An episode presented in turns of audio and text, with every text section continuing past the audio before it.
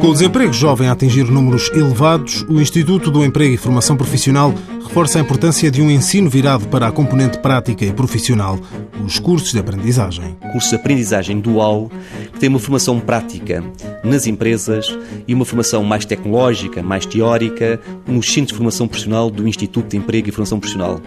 E é, do ponto de vista do percurso para o emprego, uma excelente opção uma excelente oportunidade. Félix Xménio, o presidente do IFP, salienta que, apesar de o objetivo destes cursos ser fornecer uma qualificação que permita a procura de emprego logo após os três anos, que equivalem ao 12 ano, os cursos de aprendizagem podem ser apenas mais uma etapa no processo formativo. Para aqueles que quiserem prosseguir estudos, podem concluir o 12 ano de escolaridade, porque esses cursos também dão equivalência ao 12 ano de escolaridade, e podem depois prosseguir estudos nos institutos politécnicos ou mesmo nas universidades. Portanto, quem desejar não ir logo para o mercado trabalho e tiver força e vontade de continuar, pode continuar a estudar no ensino superior. Seja qual for a opção, certa é a preocupação do IFP em procurar soluções que tenham em conta as necessidades do mercado de trabalho na hora da escolha do curso de aprendizagem. Os nossos conselheiros de orientação profissional também trabalham com os jovens, portanto, são psicólogos que trabalham com os jovens no aconselhamento de quais os cursos que são mais necessários daqui a cerca de três anos, quando eles acabarem, para o mercado de trabalho.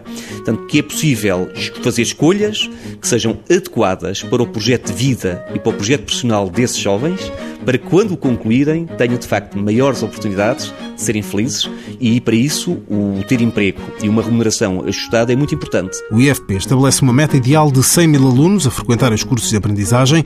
Para já, neste ano letivo 2013-2014, o número estará a rondar os 47 mil.